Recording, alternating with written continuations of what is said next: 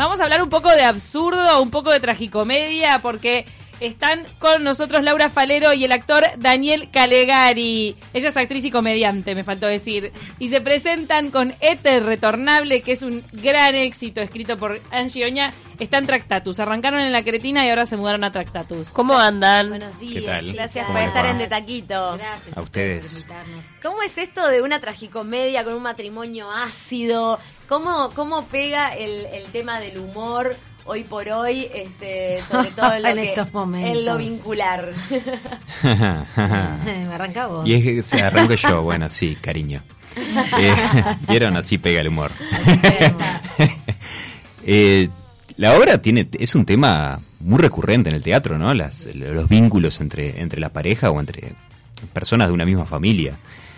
Que se toca de una forma bastante trágica, en realidad, pero al mismo tiempo se intenta sacar de ahí la comicidad que pueda existir en una en dos personajes que son bastante fracasados y, y es lo que vuelve un poco liviana la situación que por demás es, es violenta. Que en están ese atravesando un aspecto. proceso de separación. Está atravesando Claro, un proceso de separación. Sí. Está el tema de los hijos también de por medio. Sí, o sea, e- en realidad lo que la, la obra lo que cuenta es como, como te, te diría como el cierto cliché de, de, de- tomando desde el humor absurdo, que es un humor muy complejo de, de primero de actuar y después de como espectador que te llegue, porque es un humor que a vos hace que vos seas un espectador activo que vos estés constantemente pensando en lo que está sucediendo, incluso muchas de las cosas que van sucediendo en la obra la gente le van cayendo después, ¿no? De las de todo lo que se va diciendo.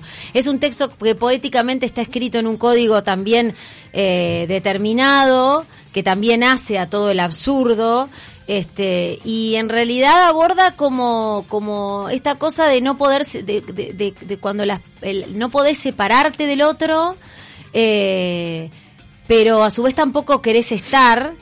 eh, y, también como que narra un poco esta sensación de que tenemos de que esta cotidianidad hace que caigamos como en una constante nada, esta es la sensación de que no pasa nada, no solo en, las vidas de pareja, sino en la vida en general, ¿no? De que estamos viviendo sin que nos suceda nada, simplemente para morirnos. Entonces, ¿qué, qué, qué, qué, qué- qué hacemos con eso, no? Eh, de eso, eso, ese es un poco el trasfondo más profundo de la obra, ¿no? Esta cosa de constantemente estar viviendo en una nada constante mientras que la vida pasa simplemente para morir. Eso es como lo, lo, lo creo que lo que ¿Esa es la parte trágica? Sí, claro, esa es la El parte vínculo, en realidad el vínculo entre la pareja es una excusa para hablar de otras cosas. Claro, es una O sea, excusa lo que está sucediendo en ese momento con la separación es una excusa. Sí, porque la obra habla- hay- hay dos frases que son muy lindas. Sí. Una que se dice que es que la vida es una cuerda floja entre la mediocridad y la grandeza. Entonces estamos continuamente como cayendo de un lado O de otro. otro. o queremos caer de un lado pero caemos del otro. Y hay otra que dice que la- la- hay que rellenar la vida con la porquería que sea. Entonces Ay, en, en ese claro. en ese transitar por la cuerda floja uno intenta llenar su vida con cosas y esas cosas a veces no lo llenan. Es por eso el nombre, Éter. Claro, Retornable. eh, Sí, hay una sensación de que todo retorna siempre, de que tendemos siempre, por más de que nos sucedan las cuestiones que suceden en la obra, siempre terminamos cayendo en lo mismo una y otra vez, ¿Y una esa y otra vez. ¿Es propia de, de la edad de los protagonistas de esta obra? No sé, creo que es una sensación que tenemos todos como sociedad organizada de la manera en la que estamos organizados.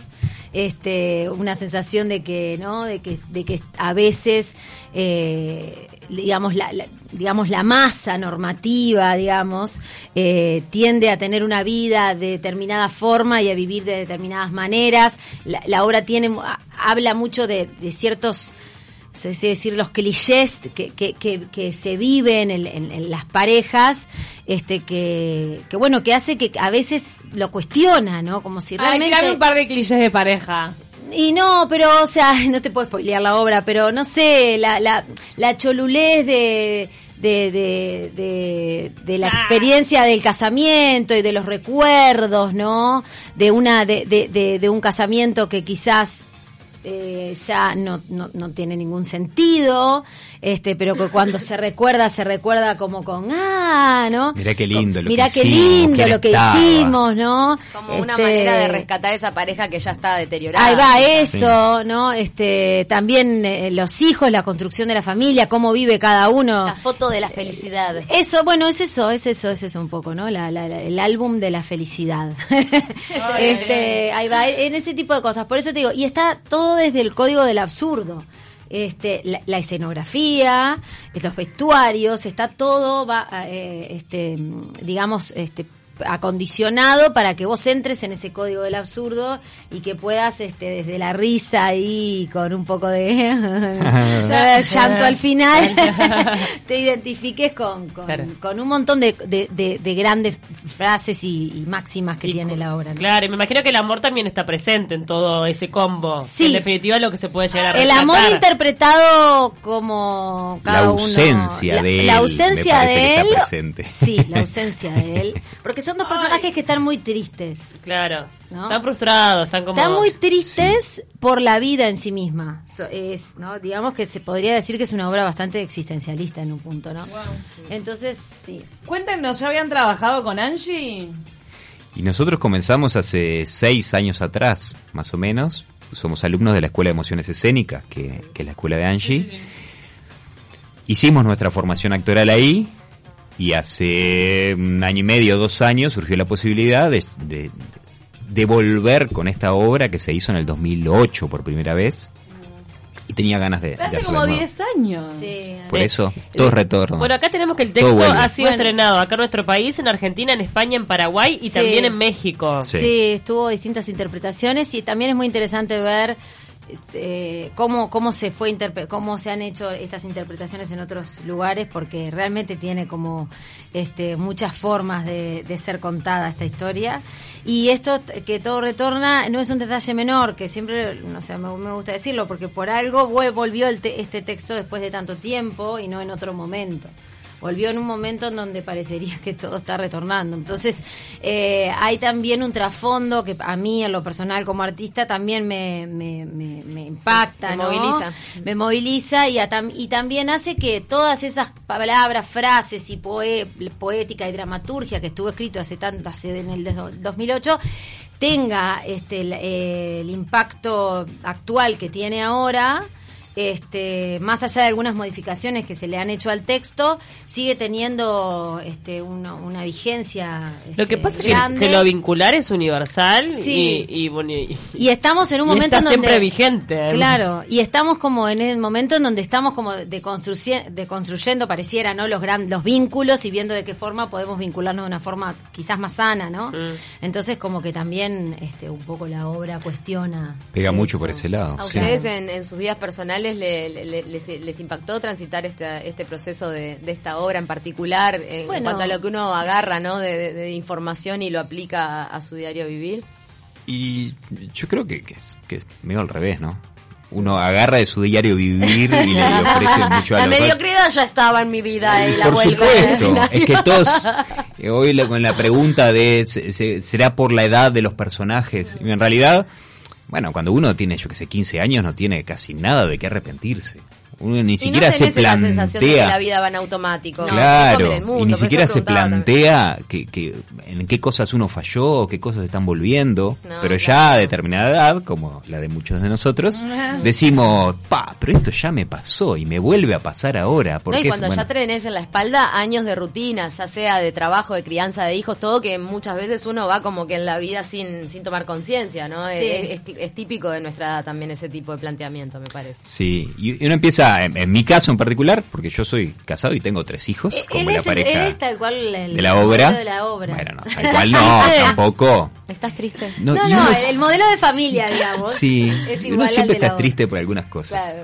Pero muy, estoy muy lejano a la situación que plantea la obra, pero al mismo tiempo uno empieza a ver como pequeñas cositas que ocurren en la obra, cosas que dicen los personajes, que uno lo vincula también con su vida personal. Sí, hay un montón, Eh. eso, eso es siempre impactante, porque hay un montón de frases eh, de la obra que las, o al menos no uno se pone muy receptivo cuando está ensayando y actuando, y una- pero que se encuentran en la cotidiana, ¿no? Empezás a encontrar frases, que eso también habla de, de- de- de lo despierta de Oña, ¿no? Como dramaturga hace en el 2008, ¿no? De bajar en un texto todas esas pequeñas frasecitas ¿no? Que se, que se dicen, este, que, son también parte de, lo- eh, no solo del cliché de, de las parejas, sino de, del modelo, del estereotipo, de, que tam- de, pareja que hay que seguir y de forma de tratarse que hay que seguir, que parecería que hay que seguir, ¿no? Porque también está eso, ¿no? Cómo se tratan los personajes eh, hay mucha gente que se identifica y eso es un tanto crudo, porque son realmente dos personajes que están muy tristes y que además hay cierta violencia entre ellos. Entonces, este, esa Cuando se naturaliza, identificación... naturaliza la violencia dentro de la familia. Claro, tremendo, y que ¿eh? aparte a veces son en, en pequeñas cosas, cositas. conte- contestaciones, Ah, cositas pequeñas. Degradar al otro en la Sí, chiquita. en la- Claro, ahí va, eso. Entonces eso está como tan bien contado y tan bien dramatúrgicamente este, puesto y colocado que y te impacta, ¿no? Y empezás a darte cuenta que encontrás todo el tiempo esas O cosas en la quizá te, te permita la, una obra así también cuestionarte si ese tipo de venenito diario no está reflejando una frustración individual. Probablemente. Grande. lo que es que- lo que tenés adentro. Es que un poco de eso... Pero incluso uno un el traspola esa situación a otras situaciones de la vida y uno se da cuenta que tarde o temprano todos caemos en algún momento en exigir a otra persona algo, pero sin nosotros querer poner lo Claro, mismo del otro lado. O Obvio. culpar al otro de cómo te sentís. No, y eso del Sí. espejo es tal cual, ¿no? A veces eh, vemos en el otro lo que nos falta a nosotros. Sí, bueno, es, es mucho de eso. y en la- querer y en querer Claro. este estar so- se terminó quiero estar solo Sí, claro. y cuando estoy solo digo "Mm, quiero estar con alguien Claro. porque solo estoy solo conmigo mismo Sí, o la- eso- esa utopía de decir, bueno, ya está, esto se terminó, andate, basta, y en realidad no, ¿no? Porque el otro, el otro hay que tenerlo porque es de uno, ¿no? Y sin el otro, que lo, no, parecería que... Parece es- ese concepto de tener al otro también está como un poco puesto ahí ante el juicio. Nos llegó un mensaje de la audiencia. Gabriel pregunta, porque vio las fotos del, del vestuario que es alucinante, y dice: ¿Juega un papel muy importante? ¿Lo decidieron ustedes o se los decidieron? ¿Quién es el encargado de vestuario? En realidad es vestuario retornable, es, es de, es de Sonia. sí eso Toda la estética de Angie, sí, de ha sido Freddy toda una, también. una construcción muy colectiva Sí. de inicio de la Ustedes también obra pusieron, eh, man- metieron mano en el tema del Y, vestuario. Por ejemplo, no en el vestuario en sí, el vestuario ha habido opiniones de, de- de todos lados, pero el vestuario fue, fue hecho mucho con, con requeches que hemos encontrado en, dif- en diferentes lados. El vestuario eh, hubo como ideas iniciales y fue cambiando y en realidad unos días antes de estrenar la obra, eh, bueno, hubo una, una idea estética de, de Angie, de decir, bueno, vamos por este lado, probemos algunas cosas y... y- Porque y en realidad, eh, eh, o sea, es, fue un proceso creativo que se hizo. En la escuela de Angie, con un montón de alumnos de la escuela también, que, que además participaron del proceso, que nos ayudaron también a, a ir este, guiándonos en, ensayos generales y esas cosas. Y además toda la estética de la obra, por eso es que no, no podemos decir bien cómo fue lo, de la- lo del vestuario, hay que ir a ver la obra para entender por qué este en toda la estética de la escenografía es como es, ¿no?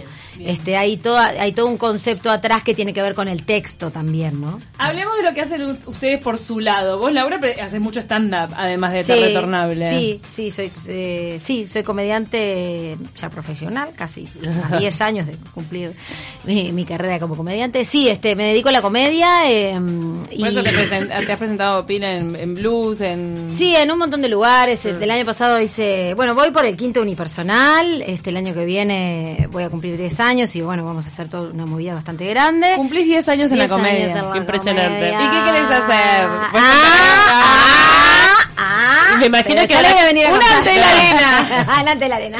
Pero el humor- ah, no paro hasta la ante la arena, querida. No, Pero el humor habrá cambiado en estos 10 años, ¿o no? ¿Vos también Uf. tuviste que eh, reformularte? Mira, no, a mí me pasó una cosa que fue que cuando empecé a hacer humor, yo siempre hice humor eh, feminista. Y cuando empecé a hacer humor, siempre fui lapidada, eh, condenada. Este, Se te paraba gente, se- Laura. Sí, se te paraba gente del escenario, se me iba, un montón de cosas. Y ahora, bueno, el feminismo ha tenido este sus grandes logros. Más ha- aceptado. Más aceptado. Fuiste una visionaria. Claro, pero en ese momento de verdad era ordinaria por decir cosas tipo vulva, ponele, ¿no? La gente ¡ay! se horrorizaba. Y ahora, bueno, ¿no? Menstruación. Menstruación, era tremendo, ¿no? Entonces, claro, eh, fueron muchos años que y de, de- de- de- de querer instalar que era eso, que era lo que yo era, y bueno, y después este se, se fue como naturalizando, por suerte, todo. Mira, nos manda, nos manda Gabriel, la primera vez que vi un stand-up fue de Laura cuando cumplió los 30. El relato Ah. iba sobre eso. Ay, tengo 37. Hace- Hace siete años año ya. Hace el año el pasado. Siempre ocurro con eso, arranco diciendo, tengo 31 y tengo 32 todos los años, viste el mismo chiste. Pero no, este, está, está bueno. A mí lo que me interesa de, de la experiencia de la obra, Dani también es comediante, también, hemos hecho Eso, un Dani. montón de cosas. Contá vos qué estás Juntos. haciendo también, porque has has hecho impro también. De todo. Eh, yo soy un curioso por Él es un naturaleza. ingeniero. Yo soy docente en realidad. de ingeniería. E, e investigador. ¿De qué materia? Yo de computación. Yo soy docente en el sos Instituto de. Computación. Aparte lo decís con aburrimiento, Daniel, ¿Y qué, computación. es una- qué querés? Y le- y le pones No, onda. Yo lo que hago, escuchame, yo lo que hago, ¿sabes qué? Para, Impresionante. docente de computación en los liceos.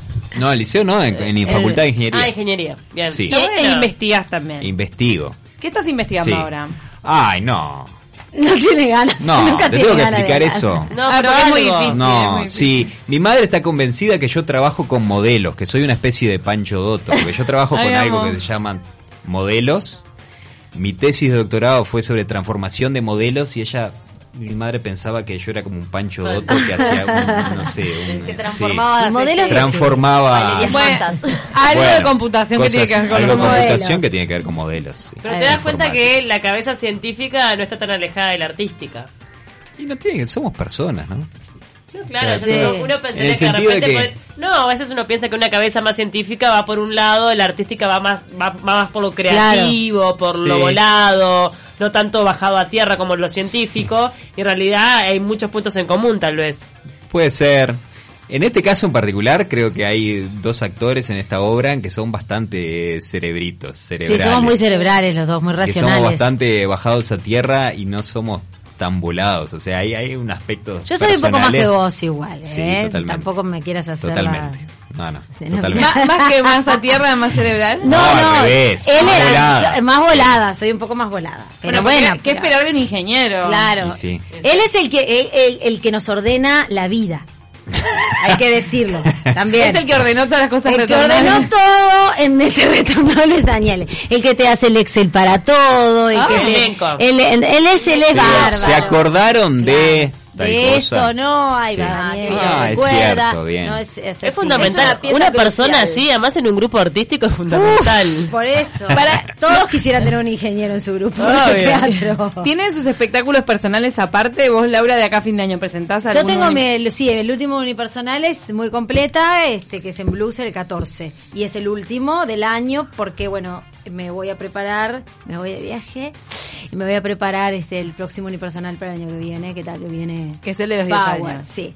¿Y vos, Daniel? Yo no, yo no trabajo profesionalmente como comediante, digamos, hago dos por tres, hago stand-up o hago improvisación, Te o incluso al- integro un, un grupo de que se llama Bardo Científico, de, de- Ah, De Bardo. científico. Hemos hablado en este programa de Bardo Científico, los queremos mucho. ahí va, Eh, pero pero no me dedico profesionalmente a eso, así que donde me pueden ver es en casa, espacio de dirección. ¿En casa o en la facultad? la facultad. La facultad también. Pueden La tomar una verdad que clase. es imperdonable que O te separando del ingeniero meticuloso. No, sí, la eh. O, o en Tractatus también los próximos dos sábados a 21 horas con este mismo. retornable. Tengo Ahí todos los datos acá porque me- no- vos no trajiste los datos, pero yo sí. Acá, traje. miren. Ah, mira, el ingeniero no trajo los datos. Porque está, es, es una prueba. Pasa Laura, a ver, dale. Está aprendiendo. Tenemos las entradas en Este, que se pueden comprar ahí en Habitab. Y también se pueden reservar, son dos vías, por el WhatsApp que con el siguiente número 098-182-335, 098-182-335 o al mail ether.obra.gmail.com.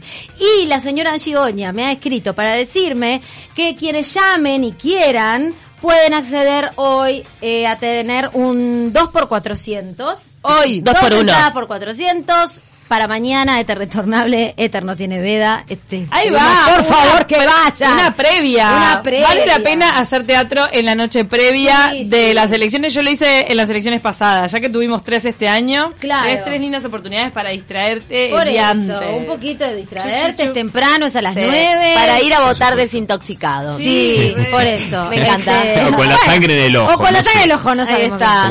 Planteándote temas existenciales, de debate puedes a llorar en el cuarto Claro. secreto. Puede ser.